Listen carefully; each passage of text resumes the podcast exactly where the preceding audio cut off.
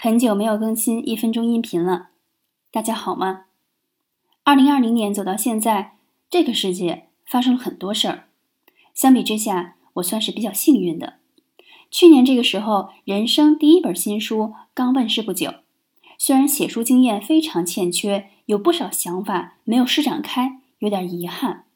但每个作品都好比是一个宝宝，真是通过了很多人的帮助和孕育，才面世和有需要的人见面。这本书获得了很多朋友的支持和推荐，当当现在累积七千多个真实购买评价，加印了三次，累积我到了七个城市的线下书店和线下活动当中推荐过这本书和我对整理的认知，算到现在也上市一周年了。特别作为人生大事记，记下这一小笔。